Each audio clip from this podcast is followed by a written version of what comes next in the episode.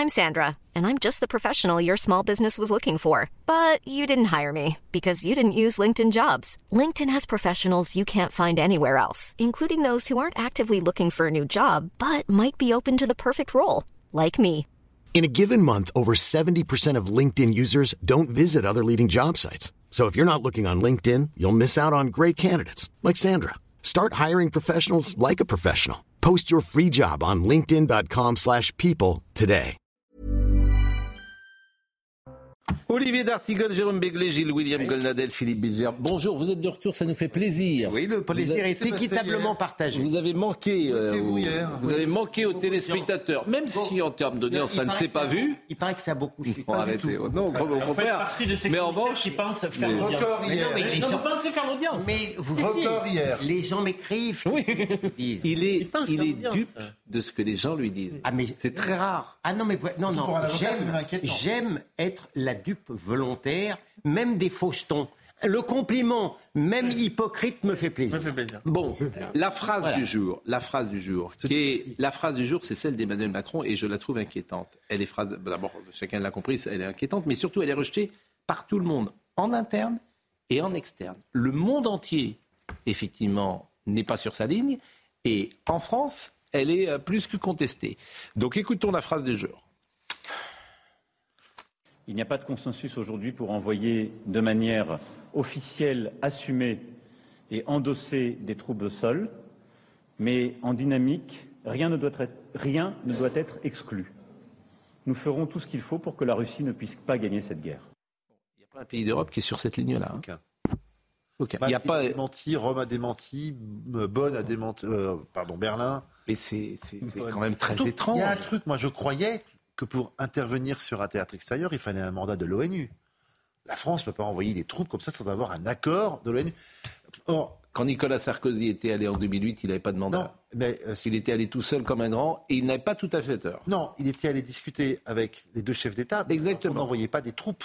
Oui, mais il était allé tout Si seul sans envoyer- mandat. Bien sûr, mais vous pouvez toujours. Et il a bien eu raison de le faire Bien sans sûr. mandat, parce que si tu attends le mandat des autres, tu Mais fais jamais rien. Macron dit je vais envoyer des troupes, des chars, des avions, des soldats français, euh, possiblement, Mm. euh, à la frontière entre l'Ukraine et la Monsieur Russie. Séjourné, pas comme ça, Monsieur Séjourné, ministre Le- des, des Affaires il a réduit quand même dit aujourd'hui, Largement.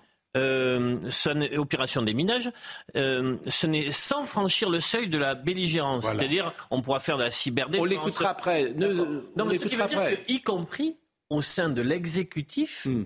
des paroles de haut niveau disent vous avez mal compris ce qu'a dit le président Macron, sauf qu'on a très bien compris. Non, mais on peut toujours dire, Emmanuel Macron peut toujours dire qu'il n'a pas dit ce qu'il a dit. Ah, il a Ça dit ce qu'il a dit. Oui, bah, il, est- il a dit rien n'est exclu, ce qui veut rien dire. Ouais. Bon, voilà, on peut toujours. euh, Ah oui, mais alors là, Bah oui, mais c'est c'est le problème des, phrases sérieux. sur le décryptage d'Emmanuel Macron. Il peut dire rien n'est exclu, mais rien n'est exclu, par exemple, que je gagne 100 millions au loto. Rien n'est exclu. Je vous le souhaite. Non. Bon, écoutons. On aura peut-être un petit bifton là. Oh non. Rien. Marine Le Pen, écoutez cet échange avec Gabriel Attal aujourd'hui à l'Assemblée nationale. Moi, je pense que c'est d'une rare virulence, la réponse de l'exécutif, et il me semble qu'on ne peut pas répondre en permanence, toujours et tout le temps, comme ça, ou simplement aux opposants. Autrement, ça ne sert à rien. Je veux dire, euh, le Parlement, on ferme, et puis voilà, on s'injurie les uns les autres. Écoutons cet échange. En affirmant que l'envoi de troupes au sol n'était pas exclu, Emmanuel Macron a franchi une étape supplémentaire vers la co-belligérance, faisant planer un risque existentiel sur 70 millions de Français et plus particulièrement sur nos forces armées déjà déployées à l'est de l'Europe. Si vous aviez été élu en 2022, Madame Le Pen, on ne serait pas en train de fournir des armes aux Ukrainiens pour se défendre, on serait en train de fournir des armes à la Russie pour écraser les Ukrainiens. C'est ça la réalité. C'était dans votre programme. Madame la Présidente Le Pen, vous m'interrogez sur... Vous m'interrogez sur une hypothèse de soldats français ou européens sur le sol ukrainien. Mais je vais vous le dire, Madame Le Pen. Quand on lit les enquêtes qui sont réalisées, encore celle du Washington Post le 30 décembre dernier, il y a lieu de se demander si les troupes de Vladimir Poutine ne sont pas déjà dans notre pays. Je parle de vous et de vos troupes, Madame Le Pen. C'est une. euh, Moi, je suis un peu ennuyé. Hein, C'est là. dis, parce que, eh ben, alors, on, écoute Marine Le Pen. Le problème, c'est que Marine Le Pen, elle dit ça. Euh, Bien sûr, elle dit il y, a, il y a un, il y a un niveau de réponse parce qu'on a le droit d'interroger. En fait, la Macronie, sur tous les sujets, Quand tu les interroges, ils t'insultent. Et Quand ils sont pas d'accord. Alors, je- ils t'insultent. Ils t'injurient, en tout cas. Surtout de la Bon. part de Gabriel Attal. Ça m'a étonné. À aujourd'hui, Je suis vous n'avez pas habitué à une telle Je suis d'accord. C'est pas le mot insulte, c'est le mot injurier. Mais ils ont un mal fou, tous, à l'image de leur chef, à simplement discuter avec des gens qui ne sont pas d'accord avec eux. Absolument. Écoutons euh, Marine Le Pen. Je le dis très clairement, dans une démocratie mature, le Premier ministre ne peut pas systématiquement répondre par une injure à la première force d'opposition. Je crois que ma question était légitime, euh, qu'elle était exprimée de manière extrêmement modérée, raisonnable. Euh, il y a une consigne, semble-t-il, qui a été donnée aujourd'hui à la Macronie dans son ensemble, euh, d'insulter, de mentir, euh, de diffuser euh, des fake news. Euh, et, et, ça ne grandit pas euh, notre pays, euh, notamment euh, au regard euh, de nos partenaires. Et je pense surtout que c'est contre-productif. C'est-à-dire que c'est ça qui m'inquiète, le, pas- ou pas d'ailleurs, mais c'est ça qui est inquiétant pour la On Macronie. tout ajoute là, on s'aperçoit que la modérée, c'est Marine Le Pen. Ah oui Celle qui parle avec un ton mesuré, euh, aimable, poli, normal, si vous me permettez ce mot, c'est elle. Et du coup, euh, elle se faire insulter par la Alors, majorité. insulter, le mot est un peu fort, je l'ai retiré, mais en bousculer, tout cas, se faire, euh, se faire un peu diffamer par la majorité, c'est quand même un peu de la diffamation, ça lui profite.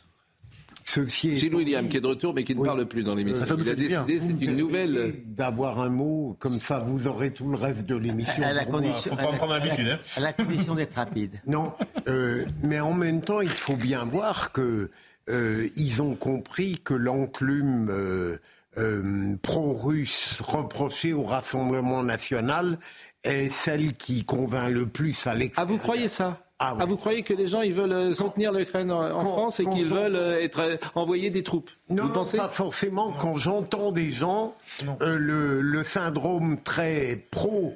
euh, Poutine, Mhm. qui est reproché au Rassemblement national, est assez perçu, me semble-t-il, majoritairement. Je voudrais vous dire deux choses. La première, C'est que, à titre personnel, je n'accorde, je vous l'ai déjà dit ici, plus aucune espèce d'importance à ce que dit le président de la République.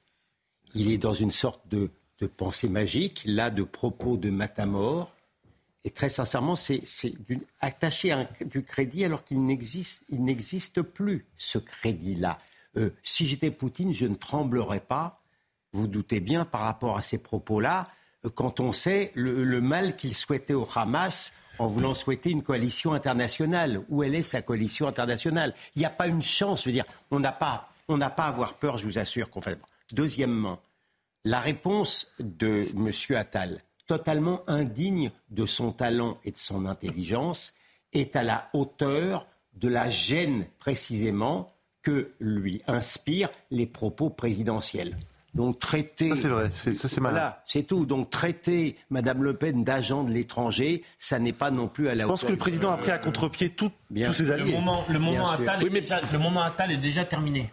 Donc, euh, c'est Non, pas- mais pourquoi C'est pas Mesmer qui vous avait mis en hypnose, c'est Attal, c'est terminé. Puisque là, il fait du. Macron. Et je vous annonce une chose ce que vient de faire le Premier ministre à l'Assemblée aujourd'hui, c'est la campagne que va mener la Mais Macronie qu'elle est productive jusqu'au 9 juin. Mais vous pensez Ils ne vont faire que ça. Mais vous pensez qu'elle est Ce qui productive annonce un record, un score historique pour le RN. Et car pour- c'est contre-productif. Et pourquoi euh, Emmanuel Macron prend-il euh, la parole sur ce thème-là? Est-ce parce qu'il a été humilié ou l'a-t-il vécu comme ça au salon de l'agriculture?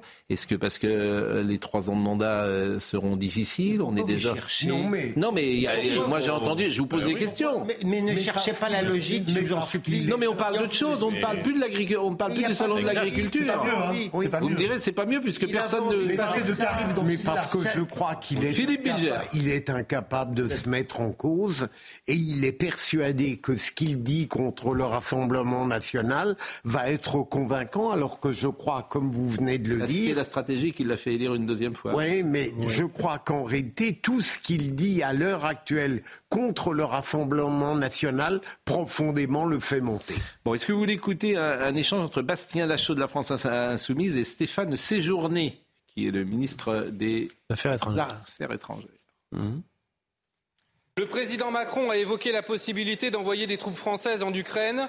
En dynamique, rien n'est exclu. Nous serions alors de fait en guerre avec la Russie. Deux puissances nucléaires qui s'affrontent sur le territoire d'un tiers, ce n'est pas une option. C'est une escalade incontrôlée, irresponsable et insensée qui menace gravement la paix. Le président prétend créer, je cite, de l'ambiguïté stratégique. Mais il n'est pas ambigu, il est léger, désinvolte, inconséquent, bref, irresponsable. Monsieur le Premier ministre, avez-vous conscience qu'avec un tel engrenage, vous risquez d'entraîner la France, l'Europe, le monde dans une guerre nucléaire? Nous devons envisager de nouvelles actions de soutien à l'Ukraine. Celles-ci euh, doivent répondre à des besoins très précis. Je pense notamment au déminage, au cyber, à la production d'armes sur place, sur le territoire ukrainien. Certaines de ces actions, et je réponds à la question, Madame la députée, certaines de ces actions pourraient nécessiter une présence sur le territoire ukrainien sans franchir le seuil de belligérance. Rien ne doit être exclu. C'était et c'est toujours la position aujourd'hui du président de la République. Terrible ne doit être. Il parle de, il parle de déminage, mais il, il, est en opération de déminage. Oui, mais moi, je ne voudrais pas qu'on rentre là-dedans, parce qu'il y a des raisons pour. Ah bon, oui, oui, bien sûr, il y a toujours des raisons. Non, non, de oui, mais, il y a des raisons. Et, et, bien sûr. Et, mais non, moi, je ne lui ferai pas ce procès-là. Non, mais vous êtes très sensible. Bah, non, mais c'est vrai, oui. vous avez raison, mais on aurait peut-être pu nommer un ministre en tenant compte de ce détail, tout de même ne rentrons non, pas forcément là-dedans, mais sur le fond de la discussion. Non, la, le body language de Monsieur Séjourné montre qu'il est gêné, il s'accroche à son papier, il mm. essaye de, de, de, trouver les mots ah oui, auxquels il ne croit pas lui-même pour expliquer l'inexplicable. Mais moi, il m'arrive un drame hein, ce soir. Oui. C'est que je suis d'accord avec ce que vient de dire un des députés insoumis. Ah, oui. Et en plus, il y a une, une, très fine remarque sur le plan politique de, monsieur, de notre ami Béglé, c'est que ce député insoumis portait une cravate. Et un costume. Et non, mais Bastien Lachaud, il fait partie ouais, ouais. des députés qui. Euh... Qu'on entend peu, d'ailleurs. Oui. Comment dire qui... Civilisés. C'est pas un zadiste. Ah, c'est pas que les autres ne sont pas civilisés, mais en ah, tout cas, bah, je dirais que c'est le moins excessif. C'est bon mot, mais les moins excessifs. Bon, vous avez vu ce Moi, soir que bon vous, a... bon, euh, vous avez vu ce soir qu'un Mirage 2000 français intercepte un avion russe au large des côtes estoniennes. Donc ça commence. Et je ne sais pas ce que c'est. Des appareils militaires français sont déployés dans plusieurs euh, pays d'Europe de l'Est, dans le cadre de la mission police de l'air de l'OTAN. Un avion de chasse français de type Mirage 2000 a intercepté un appareil russe au large des côtes estoniennes, a annoncé aujourd'hui l'état-major des armées. Vous voyez, c'est pas euh, une information, c'est l'état-major ouais. des armées. Je trouve que c'est une information que je vous demande de décoder, qui n'est pas, vous en conviendrez, qui n'est pas neutre. Euh, selon le site de l'organisation, des appareils militaires français sont déployés dans certains pays membres de l'OTAN dans le cadre d'une mission appelée. Police du ciel de l'OTAN, dont le but est de préserver la sécurité de l'espace aérien de l'Alliance. Mais si, si on veut mettre non, mais, un peu de raison là-dedans, quand même. Oui, bah, mettez un peu de raison, personne mais décodez-moi. Oui, personne n'a d'accord. une guerre nucléaire oui, entre la Russie et toute autre puissance. Personne n'a intérêt à ce que la guerre, même pas même Poutine, oui. à ce que la guerre oui. menée par la Russie en, en, en Ukraine mais nous se développe. Et alors, Jérôme, là, on est un peu dans les redemontades des uns des autres. Je dis pas que celle de notre président soit acceptable et justifiable, bon. mais je ne suis pas certain qu'on aille demain matin vers la guerre. L'Ukraine, les troupes au sol, et c'est ça qui est sidérant. Vous allez voir le sujet de Aminat Adem personne n'est aligné sur la position d'Emmanuel Macron. En fait, personne. Je trouve ça, moi, je trouve sidérant ce qui se passe en France dans plein de domaines avec le président Macron. Mais je trouve ça absolument incroyable d'avoir une position. Personne n'est d'accord avec lui. Depuis sa déclaration sur un éventuel envoi de troupes occidentales en Ukraine, Emmanuel Macron fait cavalier seul. De l'Espagne à l'Allemagne, les alliés européens sont unanimes. Aucun déploiement de soldats n'est envisagé le chancelier allemand Olaf Scholz l'affirmait encore aujourd'hui. Ce qui avait été convenu dès le début entre nous s'appliquait également à l'avenir, à savoir qu'il n'y aurait pas de troupes au sol, pas de soldats sur le sol ukrainien envoyés par les pays européens ou les États de l'OTAN. L'Europe se veut prudente, tout comme l'OTAN qui a fermement exclu toute intervention de troupes au sol. Même son de cloche du côté du Royaume-Uni, mais également des États-Unis dont l'aide financière de 60 milliards de dollars à l'Ukraine est toujours bloquée par le Congrès. Autre réaction et pas des moindres, celle du Kremlin. Le porte-parole russe Dimitri Peskov fustige Emmanuel Macron et met en garde les pays occidentaux. Bon nombre des pays présents lors de cette conférence à Paris ont conscience du danger que représente une implication directe dans un conflit à grande échelle sur un champ de bataille. Et bien entendu, ce n'est absolument pas dans leur intérêt, ils doivent en être conscients. Ces pays devraient donc penser à leurs intérêts et à ceux de leurs citoyens. Lors de sa récente visite en France, le président ukrainien et Emmanuel Macron ont signé un accord de sécurité censé garantir un soutien civil et militaire à l'Ukraine, un accord qui sera prochainement débattu et voté au Parlement.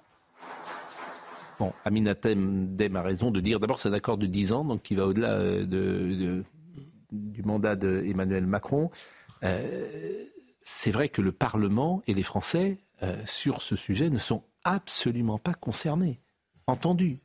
Ils sont tous concernés, mais ils ne sont absolument pas euh, entendus.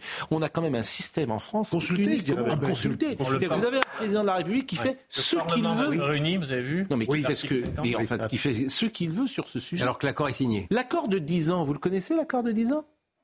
Vous êtes d'accord, vous? On vous demande votre avis? 10 ans, c'est un accord de 10 ans qui va au-delà euh, de- d'Emmanuel Macron. ce qu'il y a C'est ça normal L'accord de d'extrêmement sécurité préjudiciable, Pourquoi pas d'ailleurs, mais ça peut être débattu. Bien sûr. Ce qu'il y a d'extrêmement préjudiciable, c'est Vous, qu'il vous ne- donnez 3 milliards à l'Ukraine, vous êtes d'accord? Ça n'a pas été voté, oui, ça n'a pas été décidé, en tout cas mis en débat. Mais ce qu'il y a d'extrêmement préjudiciable, c'est que Gilles William l'a que dit, c'est ce n'est la pas, la première fois Que- qu'Emmanuel Macron fait des annonces diplomatiques de, de- avec euh, une volonté de, de, de s'imposer. Il avait fait sur la coalition régionale et Ah. internationale concernant le Hamas. Et dès les heures qui suivent, pour ça. il s'est retoqué par tout le monde et il se met dans une situation totalement improbable. Oui. Qu'on ne souhaite pas à notre chef d'État d'ailleurs, qu'on partage ses Non, mais orientations. c'est même un peu humiliant pour les Français, en fait. Mais oui. Ah, c'est pas, oui, c'est pas grave. D'autant plus qu'il l'a dit le lundi, peut-être que le mardi, il aurait dit le contraire. Il y a une sorte de passion de la solitude provocatrice. Ah oui, mais C'est très étonnant. Oui, non, mais c'est, je- je- j'entends bien que ce soit étonnant. Euh, deux, trois non, choses. Oui.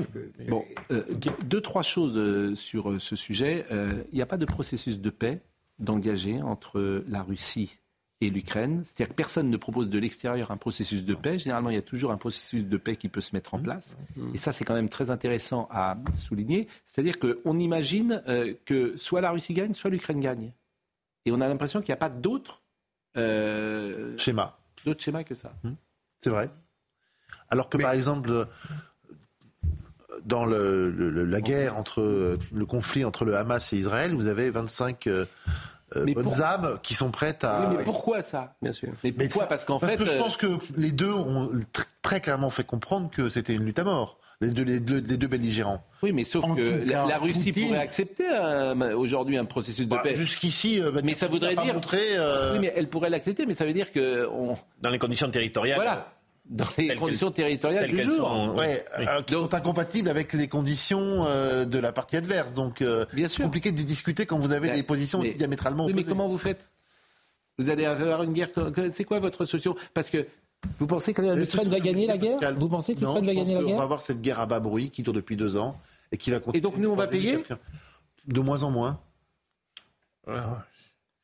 Enfin, je trouve que le débat n'est même pas. euh, Il n'est pas national. posé, oui, de, oui. Et euh, euh, l'Amérique va sortir Ça dépend ce qui se passera au mois de novembre. On peut imaginer que Trump soit élu, visiblement, c'est une possibilité en tout cas. Il y a une Possibilité, possibilité sur deux. Bah, on Donc après, vous allez être tout seul On verra en novembre. Vous allez Ah, être c'est tout seul que contre la si Russie Trump est réélu et qu'il annonce qu'il a- retire tout soutien à, à- à l'Ukraine, Oui. on change de guerre. Oui, bah, c'est une c'est dans six mois. Oui, oui, bien sûr, mais tout est possible. Et dernière chose, euh, Vous m'interrogez peut entrer comme dans si l'Union. Mais je, je Bortoli. pose des questions Comme que si les gens c'était se Georges. Bortoli. Mais Georges Bortoli. Sort de ce corps, oui. Georges Bortoli. C'était formidable. Alors là, là, vous m'avez fait plaisir. Georges, non, sûr. je pose les questions que les gens, les uns et les autres, se, se posent. Euh, euh, mais voilà, vous m'avez fait perdre même la question Mais ouais, que je voulais euh, vous, vous poser. Euh, de, de, On parlait de l'élection. Pourtant, ça avait l'air, bien. Le débat. Non, l'Union européenne, l'Ukraine va rentrer dans l'Union européenne Ah non, mais ça doit être des années. J'y crois pas. Les processus sont très longs, Mais non, mais c'est des, très des long. 15 ans pour faire. Et dans l'OTAN Je crois pas plus.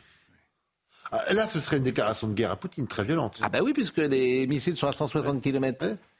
Comme ceux de Kennedy en, à Cuba. À 160 km. C'était pas ceux de Kennedy, c'était ceux de Khrouchtchev. Oui, mais vous m'avez bien compris. Eh oui, euh, Donc, euh, Georges Bortoli reprend ses droits et vous explique que c'était plutôt Staline et Khrouchtchev qui ont mis. euh, Non, mais on fait la, géo, on vous fait la êtes influencé géopolitique. par D'Artigol. On fait la, on fait Vous géopolitique. Non mais on fait la si on géopolitique. faisons, fait la géopolitique pour les nuls.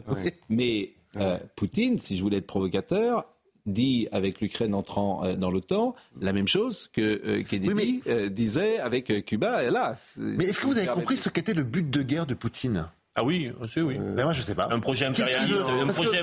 Il est rentré avec quelques milliers d'hommes Mais- dans un pays très vaste, donc c'est pas pour Poutine l'occuper. n'a aucun secret. Si veut tu suis Bah, ses déclarations depuis bah, son il veut que élection, il avait annoncé ce qui mais, se passe aujourd'hui. mais il va pas le faire avec euh, 10 000 hommes, 15 000 hommes. Le processus de paix va être évoqué, me dit-on, euh, voilà, dans quelques mois, par Erdogan.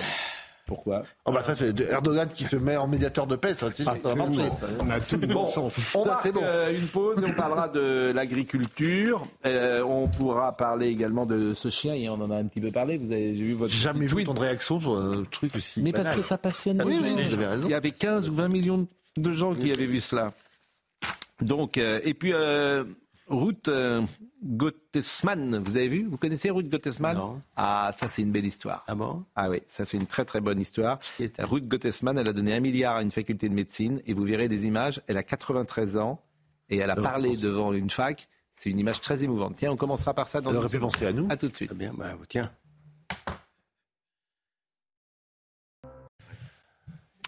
Il est 20h30 pile et nous allons ouvrir le sujet de l'agriculture, le salon de l'agriculture. Je vous propose de voir une séquence avec Monsieur Attal qui était euh, ce matin, et, arrivé à 7h du matin, je crois. Il est resté quasiment toute la journée.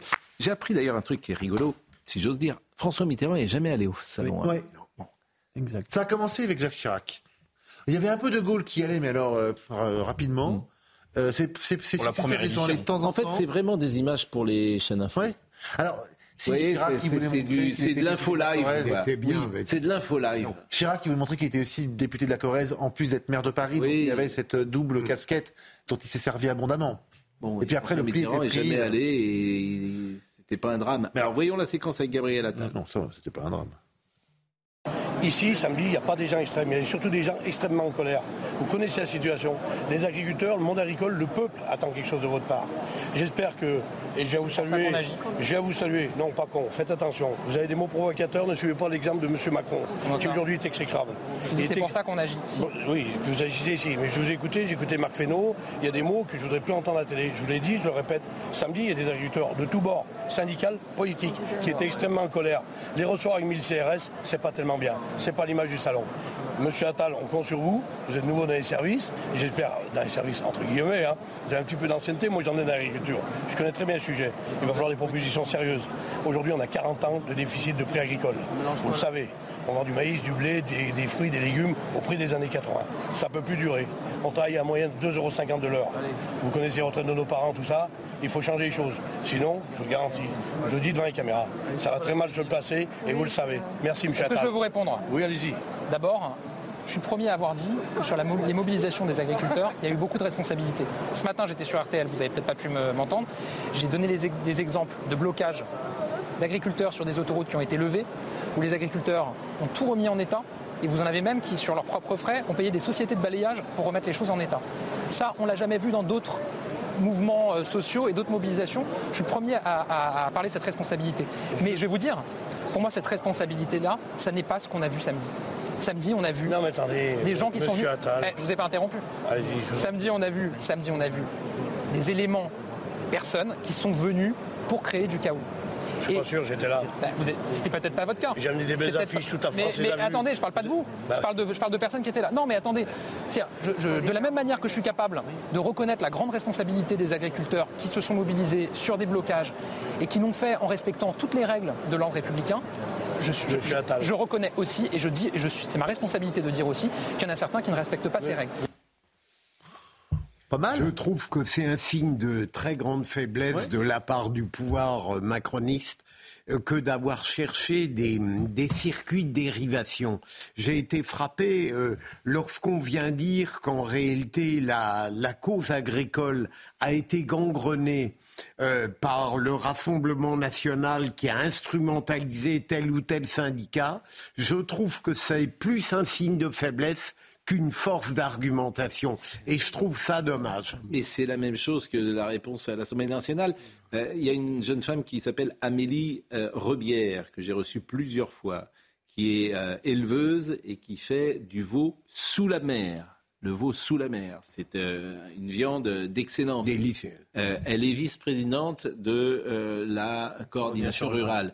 D'expliquer que cette femme que j'ai reçue dix fois est une militante Rassemblement national, franchement, c'est pas sérieux. Enfin, vous voyez bien l'obsession. C'est pas même. sérieux. Vous voyez. Je peux pas vous dire autre chose, Non, mais vous voyez bien l'obsession. Oui, oui, le président fait un discours, à, à une interview à l'humanité, l'humanité hors du champ républicain.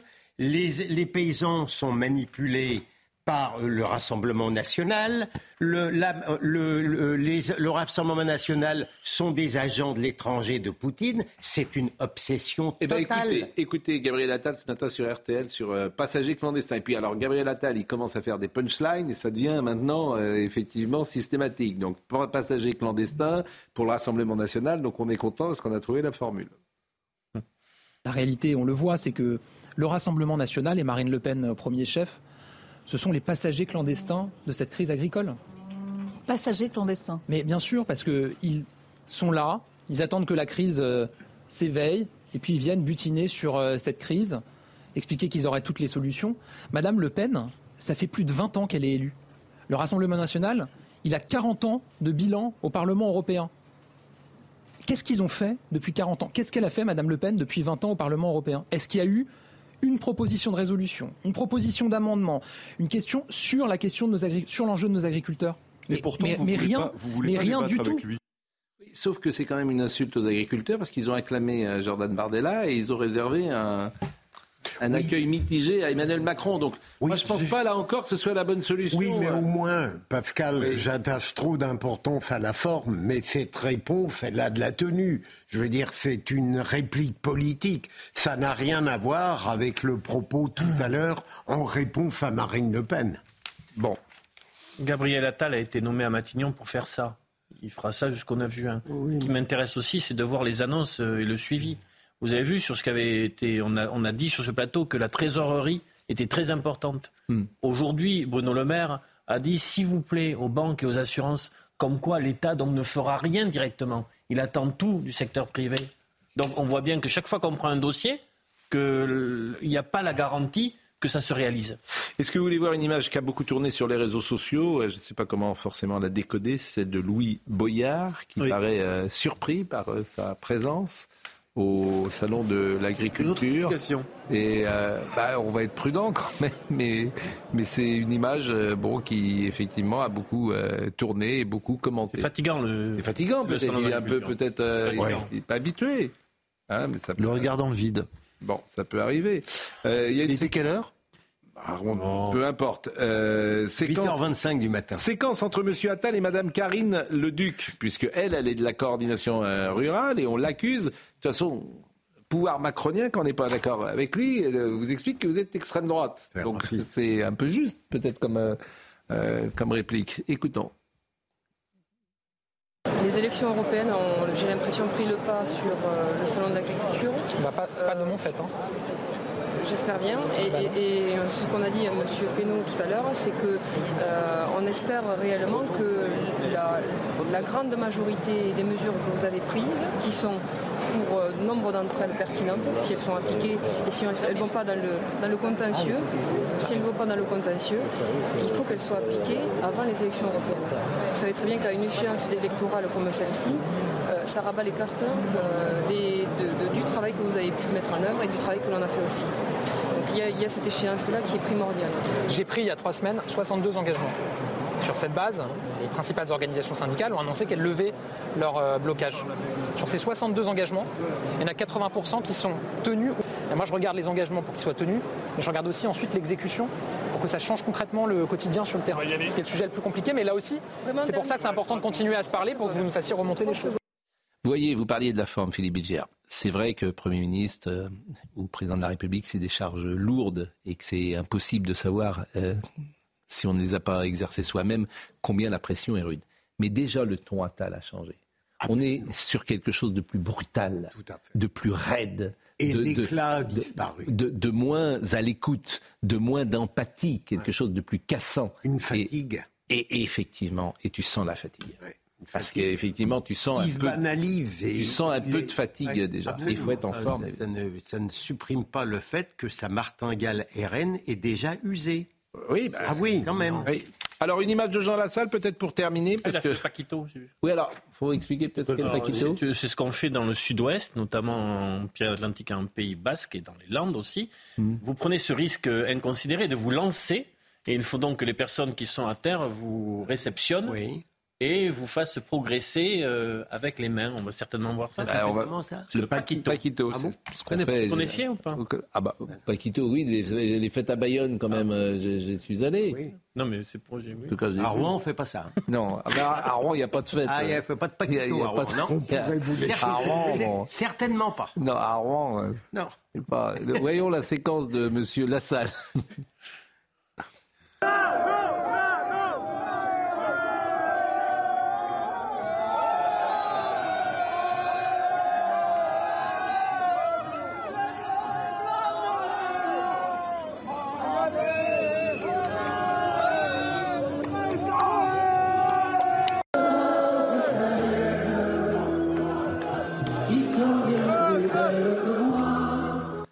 Elliot Deval m'a appelé, il était au salon de l'agriculture cet après-midi, il a fait un show, ça a été, il a été acclamé, c'était euh, Jean Lassalle, c'était la vedette de, de l'endroit. On reconnaître que c'est amusant. Bon, Boursorama, vous avez, vous avez vu cette affaire Boursorama qui est euh, assez, assez drôle d'ailleurs, puisque... Vous trouvez ça drôle, vous? Bah drôle, oui, Ça qui. La banque. Boursorama menacée de nombreux boycotts. Le portail d'information de la société a invité ce vendredi 23 février la tête de liste aux européennes du parti de droite Reconquête pour présenter son programme. Et euh, bon, bonjour Boursor- Boursorama, ça part sur une clôture de compte pour toute la famille. Et puis il y a des gens bah, qui ont l'invitation dans l'émission Ecorama. Elle était invitée. Honte à vous de participer à normaliser les figures et les idées d'extrême droite, etc. Il y a plein de gens qui ont quitté Boursorama. On vit dans un climat quand même d'intoléran- d'intolérance euh, particulier. Euh, Nous ne sommes pas les plus mal placés pour le ressentir. Ce, Je suis d'accord avec vous, mais bon, les clients de Boursorama, c'est leur choix, ils ont raison. et ceux qui ne sont pas. Au contraire. Oui. Sais- pourrait répondre plus vivement, d'une manière. Je ne sais pas comment vous le dire. Mais pourquoi Mais Boursorama, ils... Non, mais moi, Je dirais, les clients ont le droit de quitter Boursorama s'ils sont pas d'accord avec ma. ma... C'est pas de l'intolérance, ça. Mais non, non, mais je- c'est un réflexe que je trouve curieux. Moi, si je lis Figaro et que je vois il y a une interview de quelqu'un d'extrême gauche, je vais pas immédiatement cesser mon abonnement au Figaro. C'est pas la même chose. Oui, bah, euh, bah, justement, ce- Non, mais là, c'est pas. c'est euh, pas censé là, être c'est des gens qui ont des comptes, c'est des, Ah des oui. comptes bancaires. Donc c'est pas. C'est des comptes bizarre de bancaires. mettre une interview politique sur, chez un banquier. Non, non, non, ils le fois, Je crois pas. Ah non, Non je crois pas. Ah bon, ils l'ont déjà non, fait Je crois pas du tout. Ils, ils invitent tout le monde. Je ils crois pas. Non, non, ils sont ouverts. Ils sont ouverts. Et là, ils vont, leur banque vont Non, mais si vous sentez pas un- une sorte d'intolérance. Oui, de polar... on dit polarisation. Ah bon? On dit pas intolérance C'est le mot, si, si vous voulez être un peu chic. ouais. Vous dites Qui veut- polarisation du débat. Qui en l'état ne veut rien dire. Rien. C'est c'est ça qui est. Oui. C'est le principe du mot Nous chic. souffrons d'une certaine polarisation. Oui, Oui, c'est possible. Moi, je... Et même Ah c'est une je- segmentation. Je pensais qu'on souffrait d'intolérance. Bon, un projet de trêve entre Israël et Hamas. Et le Hamas. Bon. Et moi, je n'utilise pas le mot euh, de cessez-le-feu. Euh, Plus de quatre mois après leur euh, début, les opérations militaires israéliennes à Gaza sont toujours en cours. Mais ce qui est extraordinaire, vous allez voir, euh, Joe Biden a son, annonce ça. Vous l'avez vu l'image? Non. Écoutez, c'est sidérant, je jure, c'est sidérant. Pourquoi? Parce qu'il y a une sorte de désinvolture. euh, il est en train de manger une glace. Et il annonce quand même quelque chose d'extrêmement euh, important avec des conséquences importantes oui, également. Pourquoi vous souriez Ouais. Ça fait rire. Moi, je, je pense parce que je, me- je vois l'image. C'est un sujet qui le fait rire. Non, non, mais, Vous riez tout seul comme ça. mais non, je, je ris à ce que vous avez annoncé parce que je, vois- je sais ce que vous avez annoncé. décalé. oui, c'est- Ah c'est- oui. ça- vous m'avez fait peur. Mais en revanche, Sans je, vouloir polariser, c'est pas drôle. je vous propose. Vous allez voir. Non, mais cette image, il y a quelque chose Vas-y. là aussi Bon, qui ne bon, va pas. Montrez-nous, allons-y. Imaginez pas le général de Gaulle en train de parler, d'annoncer quelque chose, en train de manger Mais rien ne va ce soir. Allons-y. J'espère que d'ici au début du week-end, je veux dire plutôt la fin du week-end, mon conseiller à la sécurité nationale me dit que nous sommes proches. Nous sommes proches, ce n'est pas encore fait. J'ai l'espoir que d'ici lundi prochain, nous ayons un cessez-le-feu. Alors, il a tenu ses propos alors qu'il se trouvait dans un glacier à New York lors d'une apparition dans l'émission Late Night with Seth Meyers sur NBC. Et, et il a donc affirmé aujourd'hui euh, cette trêve, c'est quand même étrange. Mais ça lui a été reproché. Il y a une polémique euh, autour de la glace à la vanille? Je ne dis pas ça, je souligne ça. Il y a comme un hiatus. Je, je souligne ça, c'est tout. L'importance de l'annonce et la posture Non, mais- du président. Il fait comme il tient un micro. Vous Bah, n'avez pas il- remarqué? Il avait peut-être pas conscience de manger une glace. Ah bah c'est emmerdant quand on est président de la République. vous connaissez euh, son président américain en quand même. Oui, mais tout de même, il sait encore ce qu'il mange. Je ne sais pas. Enfin, convenez qu'il y a quelque chose qui peut euh, étonner. vous n'étiez pas en France. euh, j'ai- vous avez peut-être tweeté sur la cérémonie des Césars ou pas un Oui, mot ah oui, j'ai même, commis un article oui, dans le. Figaro d'hier Oui. sur la cérémonie des Césars. Ça a été pour moi, un- enfin, je suis pas étonné par ça, mais enfin entre, on a déjà eu des mots là-dessus, entre le fait qu'on parle de l'affaire de, de l'affaire de, de l'actrice, mais pas un mot sur les viols des vieilles femmes par les par les OQTF ni par les, les femmes des, des kibbutz. Et, et- et cette, et cette présentatrice d'un documentaire qui explique que c'est la première fois à propos de Gaza qu'on tourne en direct avec des portables lorsqu'on sait que les ce que le Hamas a fait en filmant avec les, les, les GoPro les- les bébés décapités et qui n'est pas un cinéaste courageux ou suffisamment intelligent pour protester dans Courageux la salle. uniquement. Pardon Courageux. Ou courageux. J'ai trouvé ça effrayant. Et pourtant, je n'ai déjà, je n'avais pas déjà une grande estime pour le milieu artistique cinématographique. Mais parce qu'ils ont peur. Parce qu'ils. Mais vous savez, le courage. On a connu pire hein, comme cérémonie. Oui, mais c'est pas la, c'est pas la même chose, Philippe. Le courage, par exemple, il s'est Ah ben, passé on quelque chose dans le monde du cinéma qui s'est jamais passé dans l'histoire des pétitions. Il y a des gens qui ont enlevé leur nom des pétitions. Une dépétition, j'ai jamais Ah oui, entendu ça. vrai ce que vous dites. Un dépétitionnaire, ça n'existe pas. sûr. Ça n'existe jamais. Donc c'est un monde particulier, le monde du cinéma, où ils ont Oui. peur. Mais à leur, décharge, à leur décharge, ils ont raison d'avoir peur. C'est-à-dire que, effectivement, moi, je vais raconter quelque chose. La, la vie va continuer. Si jamais dans ce milieu-là, polarisant, euh, vous, vous, vous sortez des clous, t'es exclu. Vous êtes fini. Ah, t'es exclu. Voilà. Mais je plaide les circonstances malheureusement atténuantes. mais- si, mais fait. Ah, totalement c'est- possible d'évoquer euh, qu'il se passe aujourd'hui à Gaza, qui est un drame absolu, et euh, dans le même propos d'évoquer le 9 octobre et d'évoquer euh, Oui, le bah, octobre. bah, Le sauf que personne ne l'a fait. Le 7 octobre, Sauf que excuse-moi, personne et et de Et je vais vous dire et et d'amener et, et- et d'être très clair sur les deux sujets. On n'a on pas cessé, on est, on est un très grand nombre à l'avoir fait. Olivier, soyons objectifs. Jamel Debbouze a remis un prix à Agnès Jaoui. Il s'est fait insulter. Oui, j'ai vu ça. Insulter. Voilà. Et, euh, et, et- et sachant ce qu'elle a connu elle, Devinez. et sachant ce Devinez. qu'elle a Par- connu elle, mais par, par, euh, parce que t'es presque dans une guerre ethnique. Ah bah, il y a, vous avez 40 Bah oui, c'est-à-dire que c'est un arabe qui, qui, ré- qui récompense euh, une femme qui est juive. Ne pas prendre Non, mais- les réseaux sociaux comme un, un- un- un échantillonnage précis et représentatif de la Enfin, population. il y a quand même Je veux un dire, Jamel, fait, monsieur Jamel est un Il y a 43% de gens qui tiennent, qui tiennent Jam- le, le Jamel- Hamas pour un mouvement de résistance. Jamel est un Français d'origine maghrébine qui remet un prix à une femme française d'origine juive.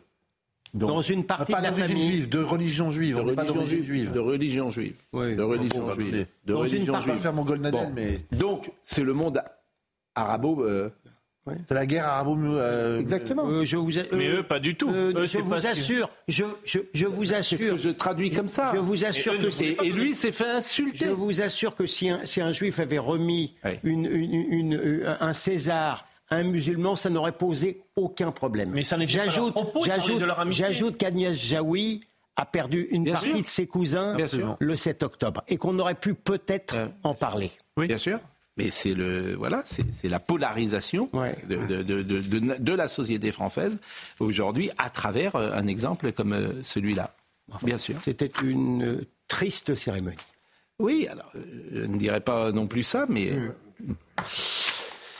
euh, parce qu'il y avait des choses qui pouvaient être intéressantes, mais effectivement, il a manqué ça. C'est tout ce qu'on peut euh, souligner. Judith Godrèche Il y a eu deux déclarations très choquantes. Était formidable. L'acteur euh, Goldman, là. Euh, avançons peut-être avec euh, ce avec euh, ce Français, oui, euh, qui est Augustin Denadieu, euh, qui est un prof à Drancy, qui est incarcéré parce que lui-même, en dehors de ses cours, manifestement, faisait des traductions, comme faisait des traductions et chantait des chansons à, la gloire de Daesh. Regardez. Il était toute la journée devant ses élèves de CP et le soir, soupçonné de diffuser en privé de la propagande djihadiste. Un enseignant de l'école Jean-Pierre Timbaud de Drancy, titulaire depuis trois ans, a été mis en examen pour association de malfaiteurs terroristes en vue de la préparation d'un ou plusieurs crimes d'atteinte aux personnes. Il a été placé en détention provisoire à la demande du parquet antiterroriste. Je suis choqué. Nous sommes choqués. Quand nous voyons ce genre de faits, hein, euh, euh, comme malheureusement d'autres faits divers dans d'autres domaines, il faut bien se rappeler que l'école n'est pas euh, un lieu euh, sécurisé et euh, qu'il peut, qu'il peut tout à fait se produire le pire. Car en plus d'être soupçonné d'avoir diffusé de la propagande djihadiste, l'enseignant franco-algérien de 26 ans aurait également interprété en français au moins cinq chants religieux musulmans glorifiant les combattants de l'État islamique. Jointe par téléphone, la direction de l'établissement refuse de réagir, mais se dit stupéfaite de la nouvelle le profil de l'enseignant n'éveillait aucun doute, selon le directeur. L'instruction se poursuit et les enquêteurs continuent d'analyser les productions audio de ce jeune enseignant. Euh, on a, les syndicats bien pensants n'ont parlé moins, il me semble, que de l'affaire du lycée Stanislas.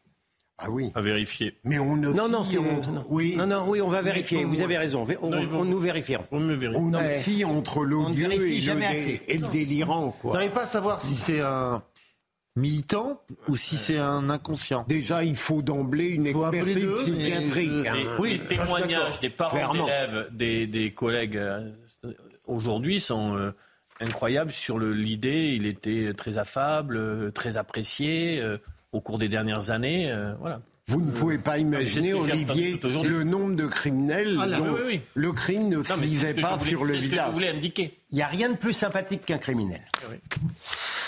Ooh. Vous êtes au courant sans doute qu'on a retrouvé également dans les informations du jour un certain nombre d'armes chez 72 euh, Alain Delon. 60, il y a une perquisition, une perquisition chez Alain Delon, un mois et demi euh, après les affaires qui ont déchiré la famille. Lors d'une perquisition, 72 armes à feu et 3000 munitions ont été euh, saisies à son, à, son, non, arrêtez, à son, domicile de Douchy. Bon, je, je, je, je souris, mais bon, c'est un homme qui a collectionné les armes et ça, voilà, c'est pas. Bah, au total, de 62 armes, notamment de catégorie A, certaines armes à feu et, des matériels de guerre, les armes utilisées pour le tir ah, sportif et celles utilisées en cas de risque professionnel. Plus de 3000 munitions ont été saisies. Bon, ça, évidemment, c'est comme c'est Alain Delon, ça a fait euh, parler. En revanche, je vais vous proposer un, témoignage extraordinaire, en tout cas, euh, oui, euh, qui sort de l'ordinaire et extrêmement émouvant, puisque lors du procès du brigadier Éric Masson que nous suivons avec Noémie Schulz. Au lendemain des aveux du meurtrier d'Éric Masson, la famille du policier a raconté aujourd'hui avec retenue comment le loto du malheur, et je le dis entre guillemets bien sûr, était venu les percuter sans toutefois les couler ni remettre complètement en question leur vocation de gardien de, de la paix. Et, cette expression, évidemment, appartient à la famille, loto du malheur. Marc Masson, c'est le père. Il est retraité de la police nationale. Il a 66 ans. Et euh, Noémie Schulz va nous raconter, il était à la barre, comment il a appris la mort de son fils. Je vais vous expliquer les circonstances dans lesquelles j'ai appris que je venais de perdre un enfant. Ce soir de mai 2021, Marc Masson reçoit plusieurs appels en l'espace de quelques minutes. Un collègue, son fils cadet et puis enfin le chef d'Éric, son aîné. J'ai dit il est mort, il m'a dit oui. Le début, dit-il, d'un chemin de croix qui ne finira jamais. La bâche à cadavre, croyez-moi, j'en ai ouvert, j'en ai fermé, poursuit ce policier aujourd'hui à la retraite. Et là, j'ai vu le visage de mon fils. Je l'ai embrassé. Il n'était pas encore froid, il était chaud. Cet homme de 66 ans évoque avec pudeur la tristesse qui emporte tout. Ces petites filles qui, pour euh, la fête des pères, vont déposer des cailloux au cimetière. Il a fallu que j'intègre l'idée que je ne reverrai plus Eric. Les circonstances ne m'intéressaient pas. Ce qui comptait, c'était le deuil. Dans la salle, des larmes sur des dizaines de visages. Même le président de la cour d'assises a du mal à cacher son émotion. Après la tristesse vient la colère. La voix de Marc Masson change, se durcit de façon presque imperceptible. Ce décès n'est pas dû à une maladie, à un accident. Il est dû à une personne. Les aveux d'Ilias Akoudad ne l'ont pas touché, ils l'ont même révolté. D'ailleurs, il a quitté la salle d'audience. Je ne suis plus soulagé de rien. Ce n'est pas un palais de justice, mais un palais des mensonges. Akoudad ne me doit rien, si ce n'est une vie, celle de mon fils. Et le pardon et moi, nous ne sommes pas nés le même jour.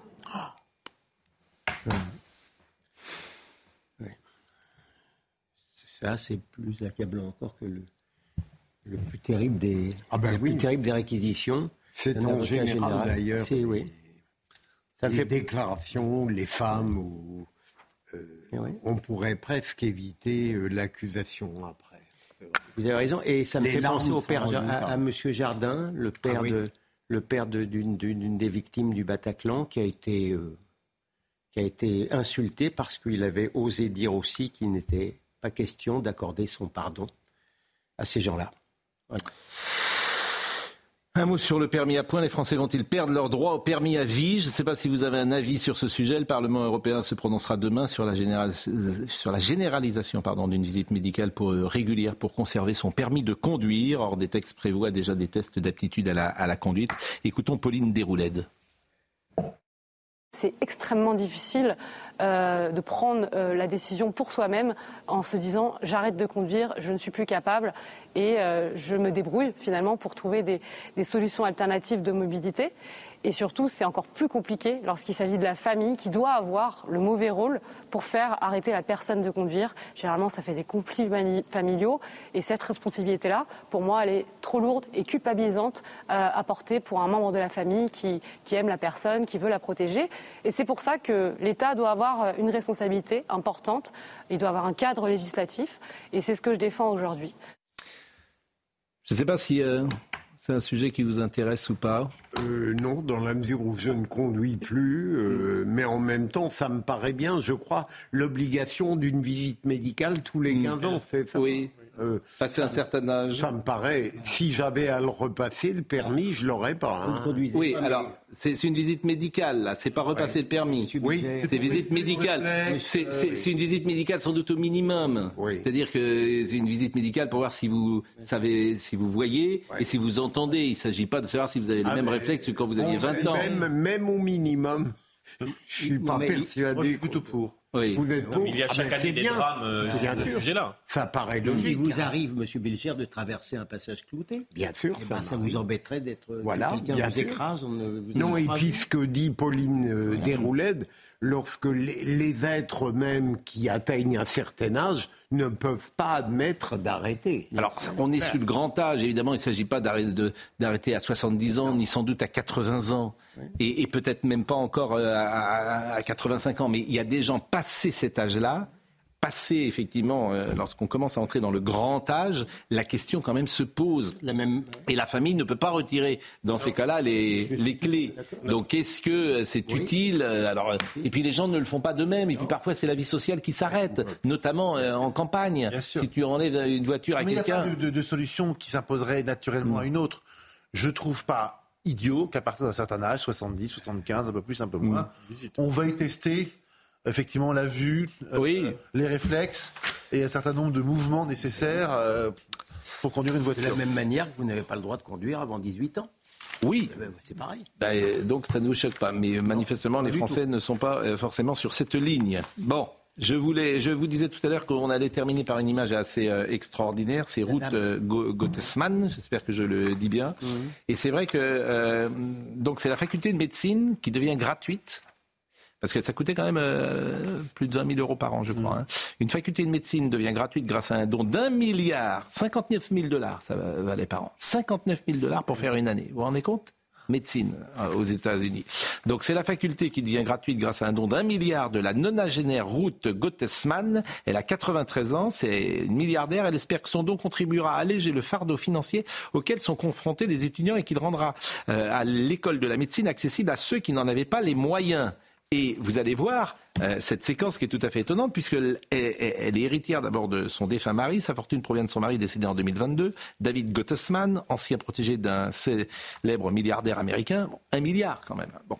Et elle l'annonce à la fac. Et vous allez voir la réaction des étudiants. I'm happy to share with you that starting in August this year, the Albert Einstein College of Medicine will be tuition free.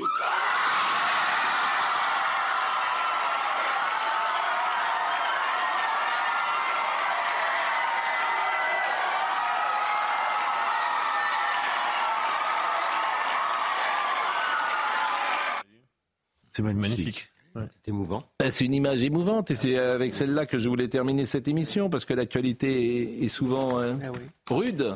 Donc quand on a... Nouvelle du chien. Oh, bah arrêtez, non, ça va. Vous voulez qu'on parle du chien Oui, alors oui, oui, Bon, on peut voir le chien, oui. Bon alors est-ce qu'on peut revoir le chien si vous voulez le chien? Bon, est-ce qu'on peut voir cette image du chien, euh, cher Benjamin O? Bon ben, euh, il a- rien de nouveau ce chien, Mowgli. Il s'appelle Mowgli, il a 8 ans. Ça, bon, c'est l'ami de. mais, euh, Ben, vous savez bien, je Oui. je suis révolté contre cette ancienne députée socialiste. qui mais ça vu- divise, hein. Vous avez beaucoup de gens qui n'étaient pas d'accord avec vous. Ben voilà. Une ancienne députée socialiste. bien C'est ça, moi je voulais savoir. Oui. Bon. Bah, L'insécurité croissante, le laxisme judiciaire, les grèves pénalisantes, non. Un bon vieux toutou, inoffensif, mais sans muselière. C'est incroyable, je trouve.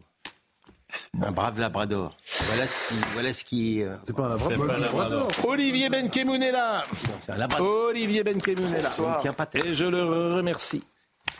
Arnaud Klersfeld sera avec nous euh, dans un instant. Il y a beaucoup d'actualités à commenter euh, avec lui. Il y, a, il y a quelques minutes, Gérald Darmanin a refait un point sur euh, les chiffres concernant l'antisémitisme en France. Il a indiqué qu'il y avait eu 12 000 signalements sur la plateforme Pharos, que vraiment Internet, les réseaux sociaux, c'était vraiment une catastrophe. On reviendra là-dessus.